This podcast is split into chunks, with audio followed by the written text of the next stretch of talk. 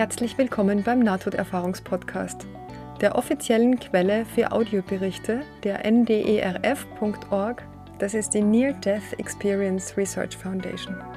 Mein Name ist Ines Lahoda und ich möchte die Botschaften der Nahtoderfahrenden in die Welt bringen. Meine Website ist nte-podcast.de. Und nun viel Freude bei der kommenden Folge.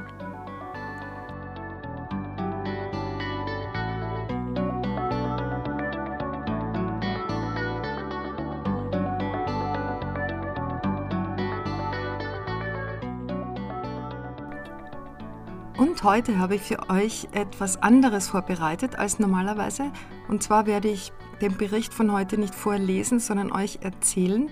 Nämlich aus dem einfachen Grund, dass ich das nicht schriftlich vor mir liegen habe, sondern ich habe ein Video gesehen, das ich unbedingt mit euch teilen möchte. Und dieses Video ist auf Englisch.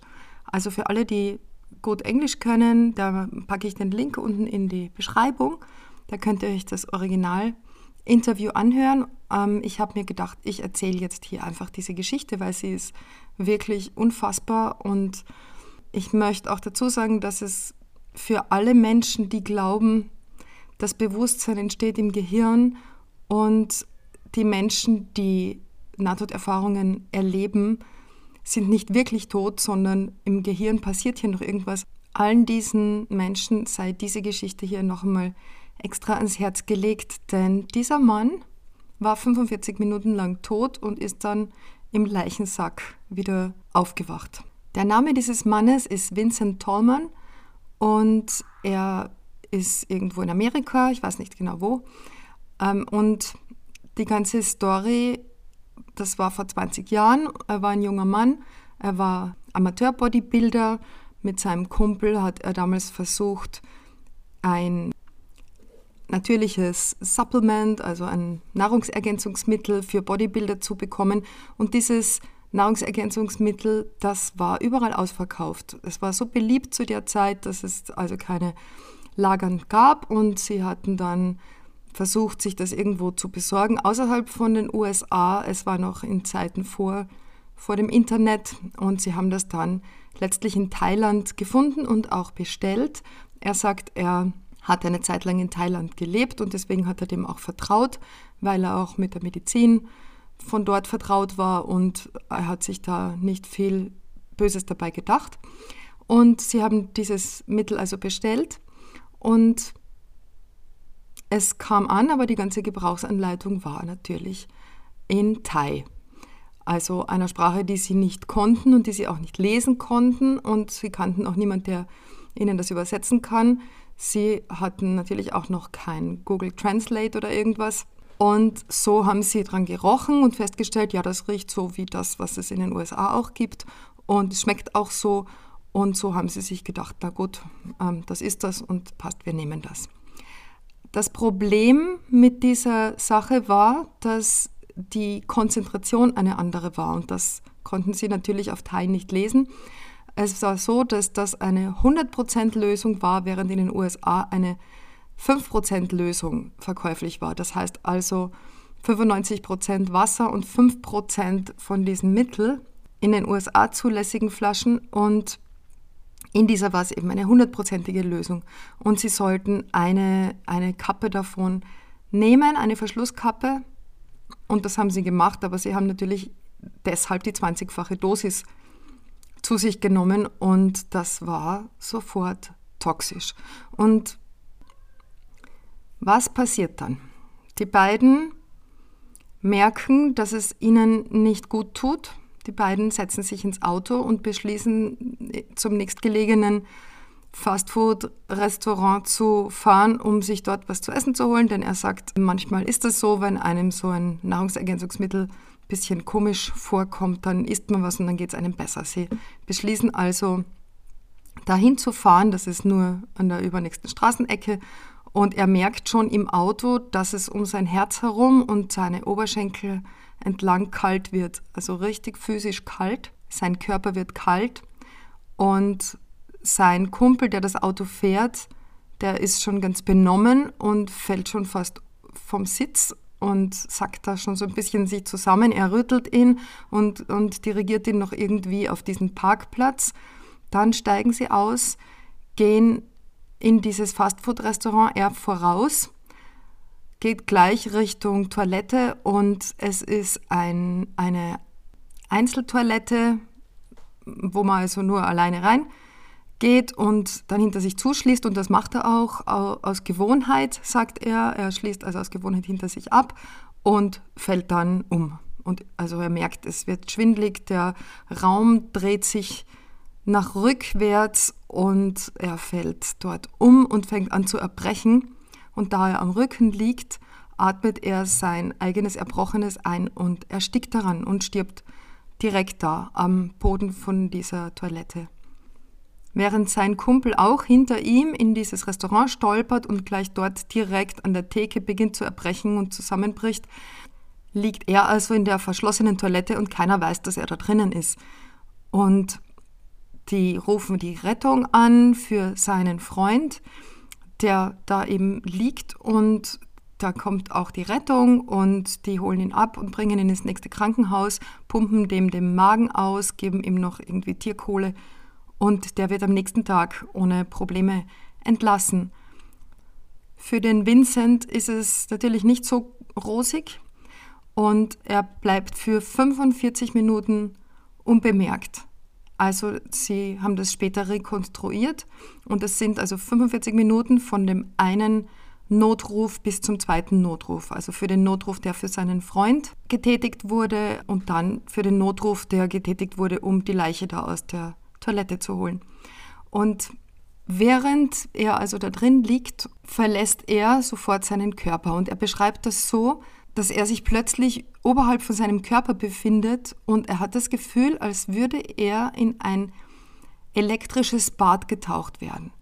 Aber es ist angenehm, es ist kühl, sein Körper, der sich vorher ganz komisch und unangenehm angefühlt hat durch dieses Mittel, was er zu sich genommen hat, der fühlt sich plötzlich gut an, vitalisiert und er fühlt sich plötzlich ganz wohl und er merkt, dass um ihn herum nichts ist. Und vor ihm ein Nebel, ein heller Nebel. Und während er sich da noch wundert und noch in diesem elektrischen Bad ist, merkt er, wie dieser Nebel sich lichtet und er plötzlich das ganze Restaurant, die ganze Szene von oben sieht. Er sieht also das Ganze so, als hätte, der, hätte das Restaurant kein Dach und er kann alle Menschen sehen, er kann seinen eigenen Körper sehen, er kann fühlen, was die Leute denken, was die Leute fühlen. Er beobachtet also da den Koch und fühlt, was der Koch fühlt.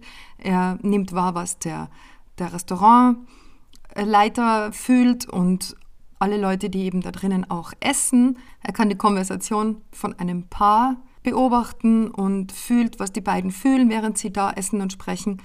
Und während er da so oben schwebt, fragt er sich, was das jetzt ist. Und ich muss dazu sagen, er hat früher beim Film gearbeitet.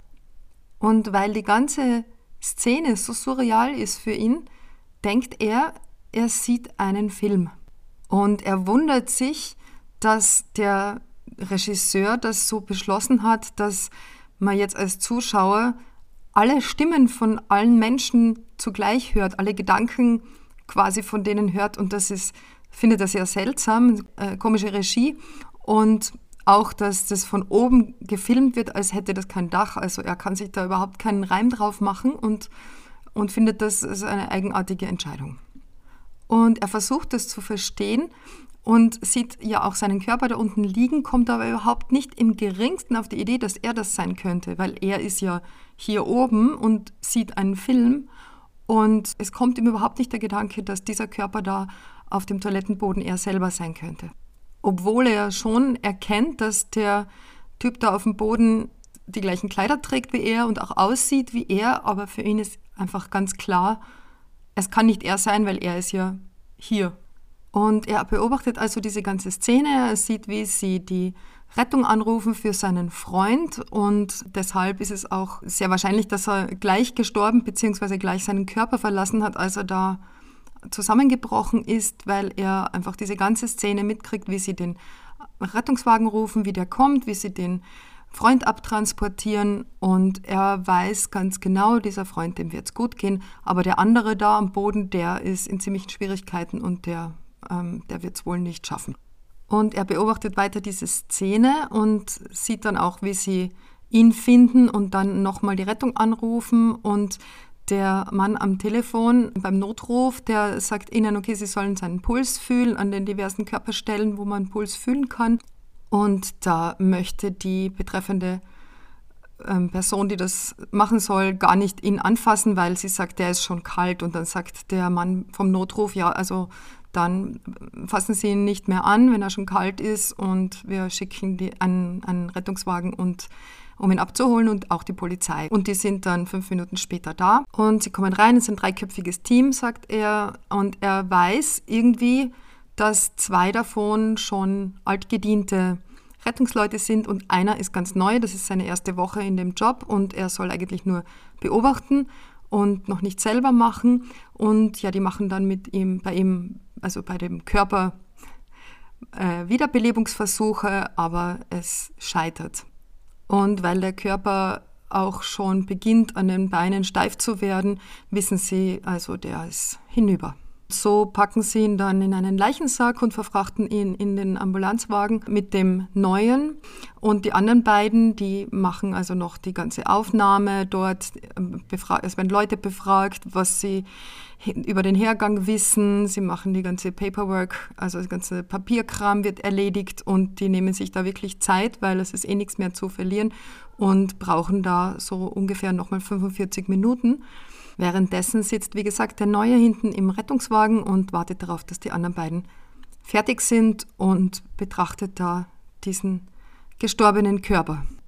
Vincent nimmt seine Gedanken und Gefühle wahr, wie der Sanitäter denkt, warum konnten wir den jetzt nicht retten, warum können wir für den nichts tun, warum mache ich das überhaupt, will ich das überhaupt, warum ist das jetzt so ausgegangen? Und das ähm, macht der, also das denkt der die ganze Zeit, bis die beiden anderen auftauchen. Dann kommt noch ein Polizist dazu, sie unterschreiben noch irgendwas und dann fahren sie davon. Dann beginnt was sehr Interessantes, nämlich der Sanitäter hinten neben der Leiche beginnt plötzlich um sein Herz herum zu leuchten. Also die Gegend, wo das Herz ist, beginnt zu leuchten und der Vincent sieht das und beobachtet das und dann spürt er plötzlich von hinter sich eine sehr starke Energie, die über seinen Kopf drüber geht und direkt den Sanitäter in, seinem, in diesem leuchtenden Herzgegend trifft und er hört eine ganz klare, deutliche männliche Stimme, die sagt, der ist nicht tot. Und der Sanitäter, der denkt da kurz drüber nach und ja, schüttelt das aber dann ab und Vincent sieht, wie er denkt, das ist nicht möglich, das geht auf keinen Fall, dass der noch lebt.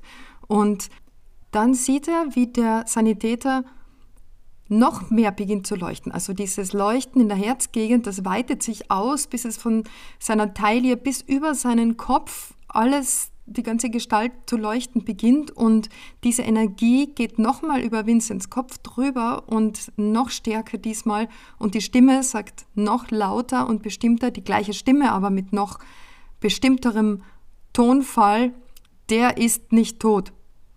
Und das reicht für den Sanitäter, dass er beginnt, was zu tun.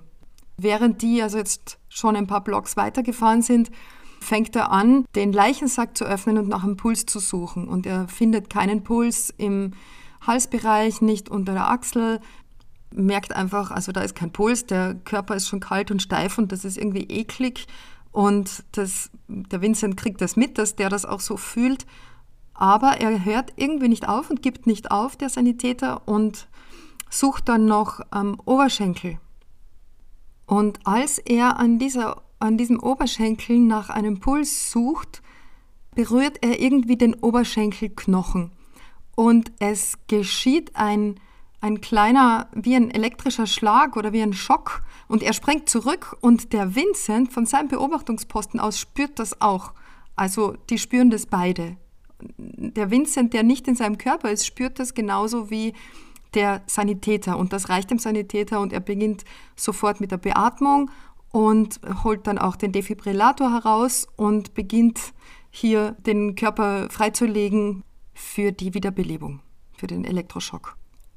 Es ist so in diesen Krankenwegen, wenn der Defibrillator abgenommen wird, dann gibt es ein Alarmgeräusch und die beiden ähm, im Vordersitz des Autos, die unterhalten sich da gerade über irgendwie Sport und als der Alarm losgeht, da fahren die beide herum und beginnen den jungen Sanitäter anzuschreien, was ihm einfällt. Er bricht das Protokoll und er wird gefeuert und was ihm einfällt ähm, jetzt da in der ersten Woche, ob er da schon seinen Job verlieren will. Aber er ignoriert das einfach und macht weiter.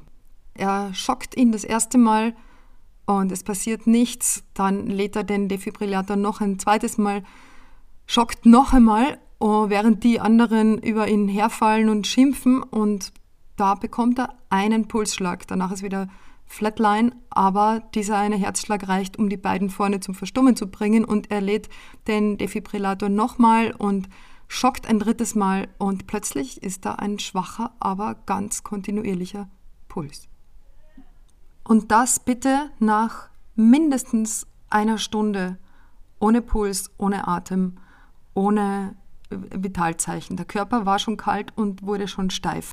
Es war wohl schon ein bisschen mehr als eine Stunde. Also wenn man bedenkt, es waren 45 Minuten zwischen dem ersten und dem zweiten Notruf und dann noch einmal lange Zeit, bis sie ihn eingepackt haben und die ganzen, den ganzen Papierkram erledigt hatten und dann losgefahren sind, bis er ihn geschockt hat. Also es sind wahrscheinlich eher eineinhalb bis zwei Stunden.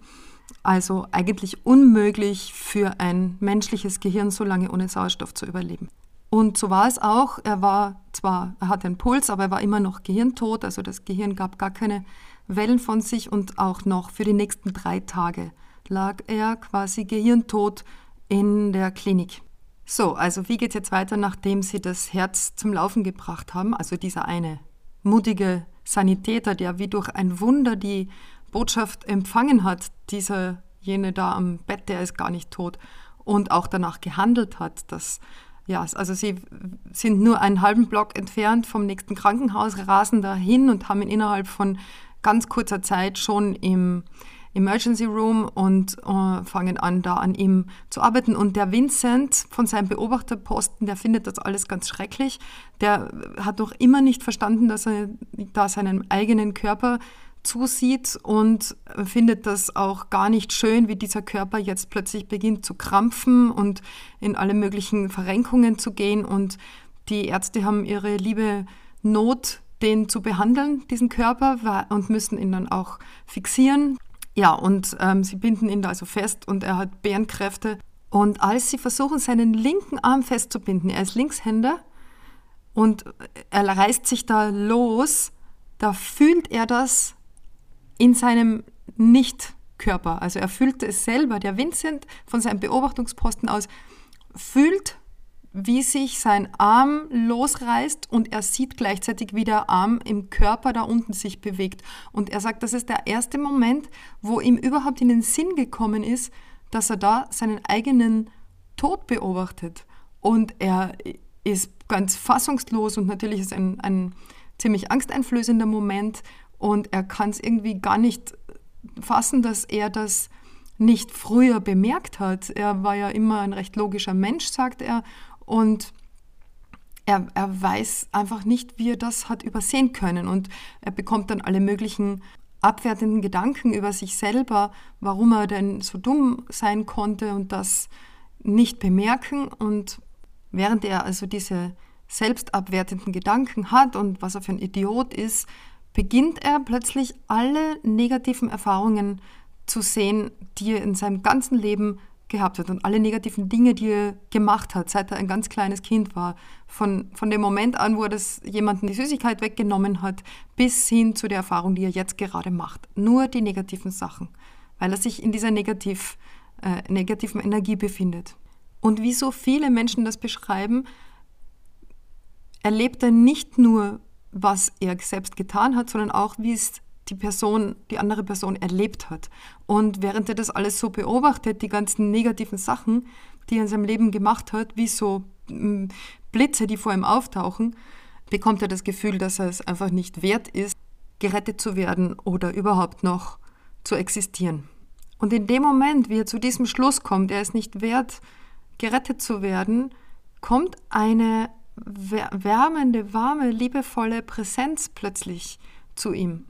Und diese Präsenz beschreibt er so, als würde jemand hinter ihn treten und ihm die Hände auf die Schultern legen und sagen, nein, du bist es wert zu existieren. Und in dem Moment bekommt er die Bilder von allem Guten, was er geta getan hat in seinem ganzen Leben, von Kindheit an bis jetzt. Wieder auch von der Warte aus der Person, der geholfen hat oder der etwas Gutes getan hat. Und das ist so viel mehr als die schlechten Dinge, die er getan hat. Und er fühlt dieses Wesen hinter ihm, das da ihn mit Liebe umgibt und ihm sagt, ja, du bist es wert zu existieren, du bist es wert zu sein.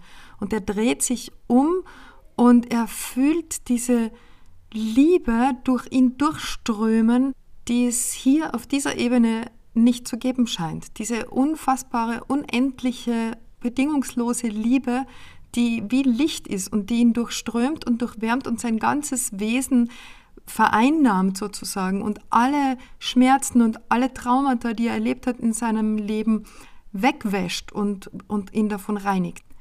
Und wie er sich da also umdreht und diese Liebe fühlt und eigentlich nie wieder von dort weg will, da sieht er diesen Mann hinter sich stehen. Einen weißen Mann mit weißen langen Haaren und weißem Bart und ganz rosigem Gesicht. Er sagt fast so wie Santa Claus, also äh, der Weihnachtsmann. Und er denkt sich als christlich erzogen, natürlich, das muss Gott sein. Also freut sich schon und ist aufgeregt und sagt, du musst Gott sein. Und der, der Mann schüttelt nur lächelnd den Kopf und sagt, nein, ich bin nicht Gott. Und das Erste, was dem Vincent auffällt, ist, dass der nicht den Mund bewegt, als er spricht. Das kennen wir ja eigentlich von allen Nahtoderfahrungen, dass telepathisch kommuniziert wird. Der nächste Gedanke, der ihm einfällt, ist, okay, du bist nicht Gott, dann musst du Jesus sein, auch wenn er nicht wie Jesus aussieht, aber es muss also wohl Jesus sein. Und der Mann lächelt wieder und schüttelt wieder den Kopf und sagt, nein, ich bin auch nicht Jesus. Mein Name ist Drake und ich bin dein Führer. Ich bin dafür da, um dir zu helfen, dorthin zu gehen, wo immer du hingehen willst. Ich kann dir helfen, zurück in deinen Körper zu gehen oder überall hin, wo du möchtest in diesem Universum. Der Vincent denkt sich natürlich sofort, also dieses Angebot kriegt man ja jetzt nicht dauernd, wo will ich denn hin? Er will auf jeden Fall nicht zurück zur Erde, das ist ihm klar, in dieses Tal des Jammers. Und dann sieht er diesen Mann, der, der Liebe ausströmt, Licht und Liebe, so als würde er von innen leuchten. Und er weiß, dass dort, wo dieser Mann herkommt, da ist auch sein eigenes Zuhause und da möchte er gerne hin. Und das sagt er ihm und dann sagt der Drake zu ihm, ja, also das ist nicht nur mein Zuhause, das ist auch dein Zuhause. Und da können wir gemeinsam hingehen. Ich kann dich da hinbringen. Aber du musst verstehen, es ist nicht so, dass wir da einfach hingehen können, sondern du musst erst bereit sein dafür. Wir müssen dich erst bereit machen dafür. Da kann man nicht einfach von der Erde direkt zurück, sondern man muss sich erst auf einen anderen Energielevel bringen.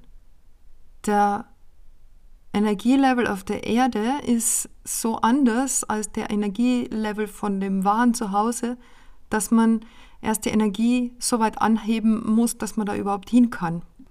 Und der Vincent sagt, ähm, also ich bin Christ, ich bin getauft, ich bin gerettet sozusagen. Jesus, ich habe, also ich glaube an Jesus und Jesus hat mich gerettet, also kannst du mich gleich in den Himmel lassen. Und der Drake lacht nur noch ein drittes Mal und sagt, ja, also es ist toll, dass du das hast und ähm, es gibt noch mehr zu lernen. Und wir werden dir weiterhelfen auf diesem Pfad der Erkenntnis, bis du so weit bist, dass du auch nach Hause kommen kannst.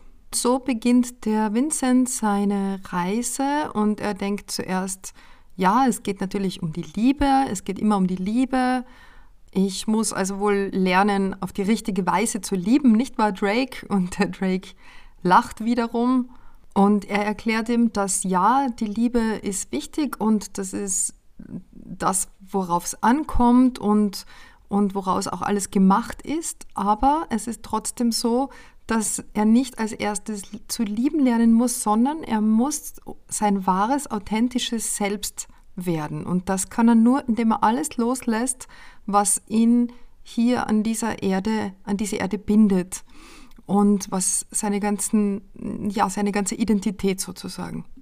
damit er überhaupt seine Reise erst beginnen kann. Und das findet der Vincent eigentlich ziemlich eigenartig, weil es hatte ihm nie jemand erklärt, dass er authentisch sein soll, da wo er herkam. Es, jeder dachte, man ist eh authentisch, automatisch, aber er hat dann reflektiert und hat gesehen, dass er ja so viele verschiedene Persönlichkeitsanteile den verschiedenen Menschen gegenüber herzeigt. Er ist ganz anders in der Familie als zu den Arbeitskollegen, als zu den Freunden, als in der Kirche. Und er muss erst all diese Persönlichkeitsanteile loslassen und die Identifikation mit all diesen Anteilen, bevor er wirklich sehen kann, wer er in Wirklichkeit tief im Inneren ist.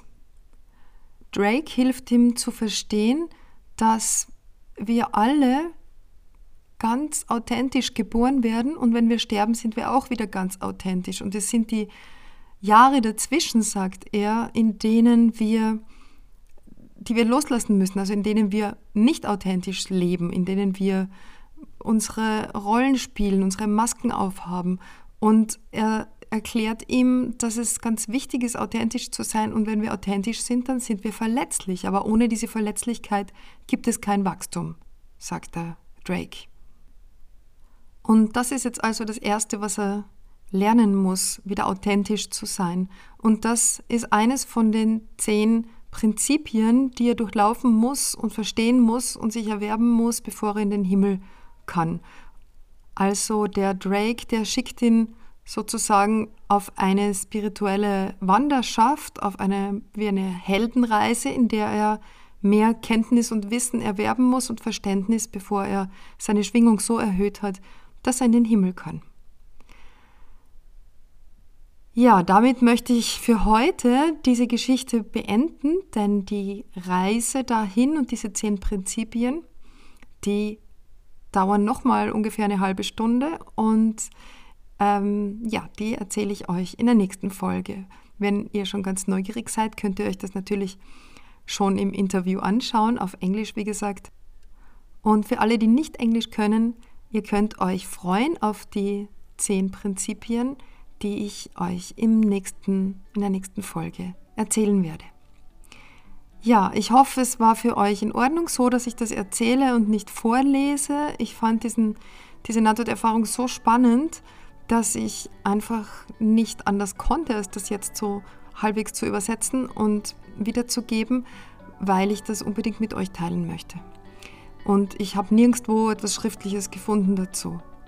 Natürlich hat er ein Buch geschrieben über seine Erfahrung. Das gibt es auch nur auf Englisch. Das heißt The Light After Death, My Journey to Heaven and Back.